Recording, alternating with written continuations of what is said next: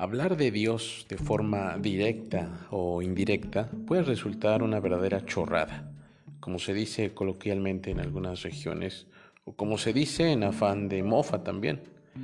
Pero con el título de este capítulo quiero referirme al objetivo de este podcast, que ya adelanté, que es el dar mayor gloria a Dios, a través del crecimiento espiritual personal, o fomentando la salud espiritual de las personas.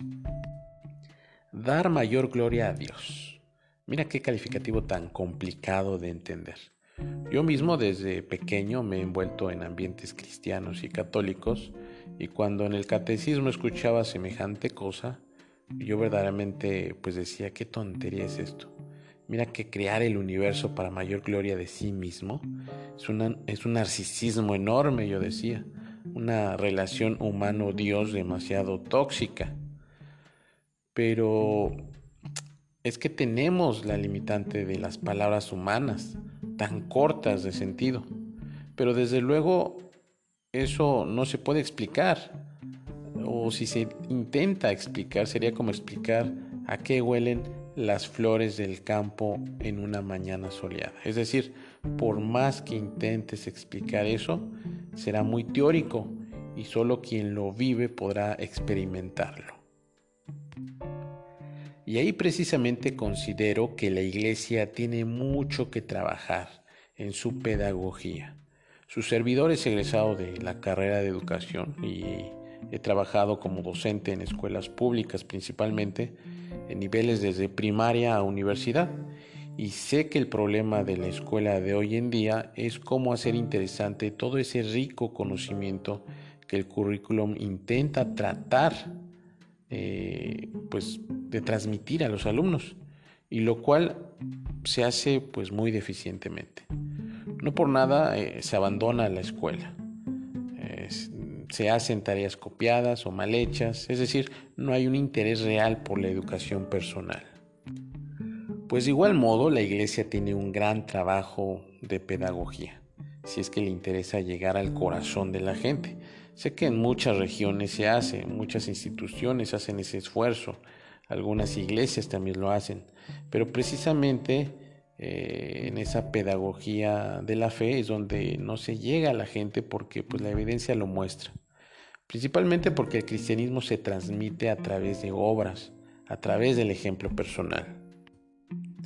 Estudié en un bachillerato de una escuela lasallista, es decir, de las que administran los hermanos de las escuelas cristianas, fundada por San Juan Bautista de la Salle. Y había un hermano, un religioso, prefecto, eh, que pues nos trataba con demasiada dureza, con disciplina un tanto distante y grosera. Y pues en pocas palabras daba mal ejemplo. Y pues mi fe en ese momento estaba muy firme no se basaba en ejemplos ajenos, así que sí me escandalizaba, pero pues no pasaba de ahí.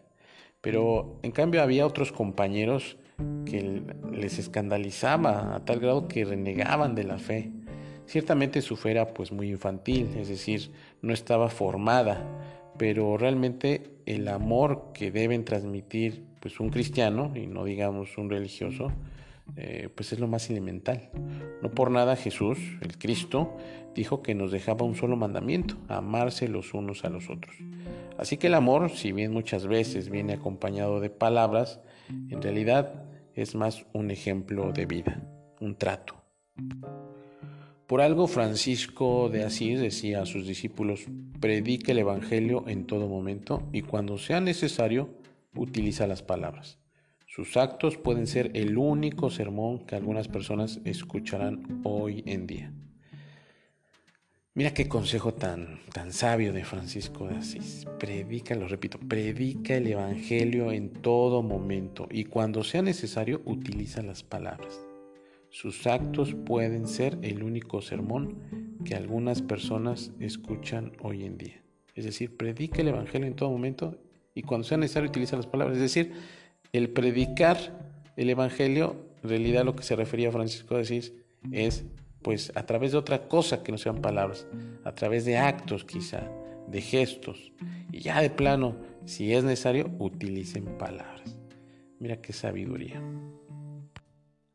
Así que volviendo a lo que señalaba en un inicio, el objetivo de este ejercicio de podcast, de este compartir de mí para ustedes y esta invitación de ustedes para no solo a mí, sino a la comunidad de oyentes, el objetivo es dar gloria a Dios. Y aunque no lo entiendas del todo, te digo, yo mismo pues no lo entendía.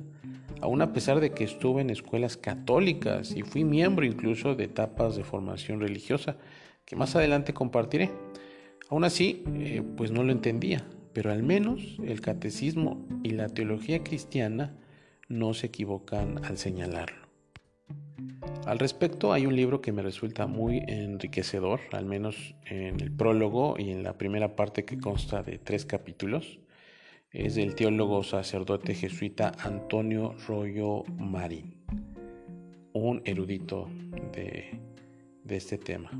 Y este libro eh, que le estoy recomendando se llama Teología de la Perfección Cristiana. En verdad se lo recomiendo profundamente, es fundamental para iniciados y sobre todo muy claro. Y miren que la claridad es difícil en la teología. Permítanme leerles al menos eh, los dos primeros párrafos de este, de este libro, de forma concreta del capítulo primero que se llama El fin de la vida cristiana, porque es muy enriquecedor. Dice, la consideración del fin es lo primero que se impone en el estudio de una obra dinámica cualquiera. Y siendo la vida cristiana esencialmente dinámica y perfectible, al menos en nuestro estado actual de valores, es preciso que ante todo sepamos a dónde vamos, o sea, cuál es el fin que pretendemos alcanzar. Por eso, Santo Tomás comienza la parte moral de su sistema, que se llama el retorno del hombre a Dios, por la consideración del último fin. A la vida cristiana se le pueden señalar dos fines, o si se quiere, uno solo, con dos modalidades, eh, con dos modalidades distintas. Un fin último o absoluto y otro próximo o relativo. El primero es la gloria de Dios. El segundo, nuestra propia santificación. Vamos a examinarlos separadamente. Y ahí concluye los dos primeros párrafos. Y pues ahí les invito a recurrir a este libro, el cual, créanme, no por nada se los recomiendo. En años y años de, creo yo, intento de búsqueda de la verdad, de estudio de estos temas, créanme que este libro es un tesoro. La explicación de esto, la explicación de forma muy clara, al menos ahora que lo veo, eh, ahorita, en este momento, en este tiempo, eh, pues me resulta claro, pero no resultaba así hace 15 años que lo leí por vez primera. Así que sí, te entiendo si no estás listo para entenderlo. Y sabes qué, no hay problema. A lo que voy con todo esto y con recalcar el objetivo de este podcast es que si no entienden algo, no por no entenderlo lo dejen. Y lo señalo no solo para este tema, sino para cualquier otro.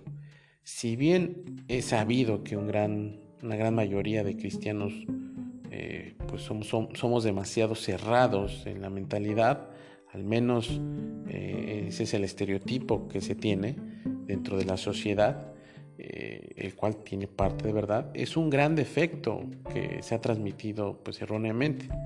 Pero no, un cristiano y es ahí mi recomendación particular, un cristiano debe ser muy, muy tolerante a las posibilidades de que algo pueda ser o no. ¿Qué puede ser o no? Pues puede ser o no cierto, por ejemplo, que existan multiversos y por lo tanto que el universo de algún modo sea finito. Puede ser que verdaderamente Jesús esté realmente en la Eucaristía. Puede ser que los cristianos distintos a los católicos no les afecte nada, pues no ser católicos a la luz del tema de la vida después de, la muerte. Puede ser cierto de que cometamos un error pues muy grave al tener un lenguaje y acciones homofóbicas dentro del cristianismo. Puede ser de que el amor solo baste para Dios y no le importe la religión en que vivas o no vivas. Un amigo de años, que por cierto se catalogaba ateo, me dijo algún día, David, quizá, quizá el universo es como lo pintan los cristianos. y yo estoy equivocado, y que incluso sea así de cerrado y autoritario como lo pintan los ultraconservadores. Es decir, él dejaba al menos ese momento, al menos en ese momento, pues la posibilidad. Siempre se mantuvo como ateo, pero en algún momento de lucidez, eh, pues me afirmó esto. ¿Por qué es importante esto? Pues porque es importante reconocer lo limitado que es el ser humano en entender el mundo donde es parte. Es humildad, pero es dejar simplemente vacío lo que sabes del mundo para dejar a Dios que simplemente te ilumine por sí mismo. Hay muchas anécdotas que puedo contarte y que te iré contando acerca de esta sabiduría de Dios que es regalada a algunas personas que se lo piden o que no se lo piden, los cuales pues los iré trayendo a colación, pero concentrándome en experiencias personales, eh, que eso pues es el sentido de este podcast. Eh, por lo mientras te comparto que cuando iba en primero de preparatoria pues era seminarista, eh, seminarista conciliar.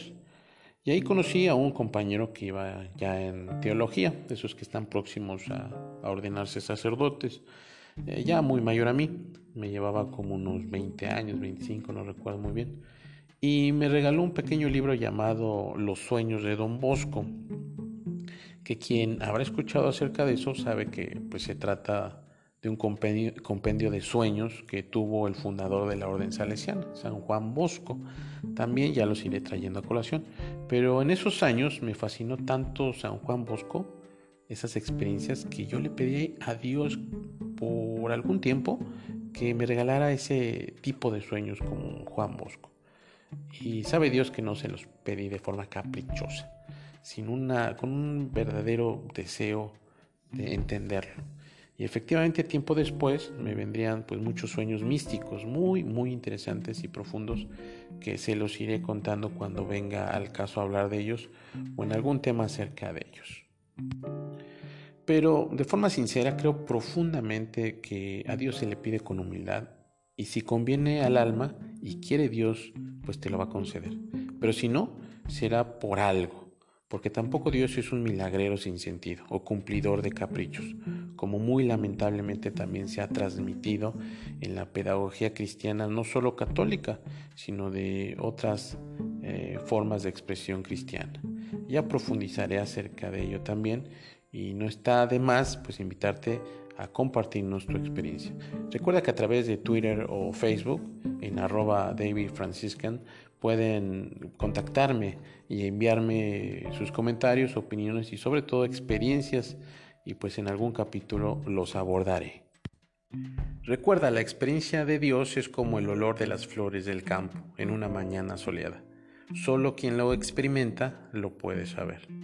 Siempre por las noches, en las oraciones antes de dormir que hago con mi hija, ella tiene 10 años, tratamos pues algún aspecto de Dios que venga al caso a raíz de algunas lecturas que hago con ella de la liturgia. Y cuando no entiende algo, le digo, esto es como cuando escuchas por vez primera la pregunta de cuánto es un medio al cuadrado, paréntesis, elevado al cuadrado. Es decir, si bien no sabes la respuesta de forma inmediata, posiblemente, supongamos que no lo sepas de forma inmediata, pero si no lo sabes, al menos sabes que si te das el tiempo suficiente para entenderlo, para analizarlo, pues lo podrás entender. Y le pongo ese ejemplo porque usualmente yo le enseño matemáticas y es algo, eh, pues realmente es, es buena para su edad, pero a veces le falla lo más elemental. Así que igualmente le hago ese comparativo entre las matemáticas y los temas de catecismo. Igualmente en este momento te hago esa invitación de reflexión. Hay muchas cosas que pueden llegar a tus oídos y te hagan no entender o incluso sentir un rechazo a esos temas porque no te viene claridad desde el instante que lo escuchas. Pero al igual de un medio al cuadrado, paréntesis, todo elevado al cuadrado, tiene una solución para entenderlo, así estos temas. Solo se, solo se trata de querer darse el tiempo para entender. Al menos es el primer paso para querer practicarlo y sobre todo vivirlo. Por ahora te mando un saludo y nos vemos en el próximo episodio.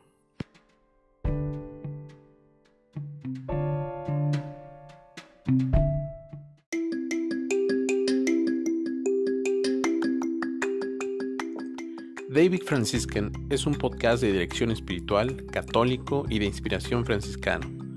Te comparto mi camino espiritual y mi diario vivir de la fe, pero sobre todo te invito a compartirte también tú a la audiencia de este podcast. Mándanos preferentemente por audio tu opinión, comentario o experiencia personal a través de mis redes sociales. Puedes encontrarme en Twitter o Facebook con el nombre David Franciscan y lo que nos compartas lo publicaré y comentaré en algún episodio. David Franciscan, tu podcast de dirección espiritual.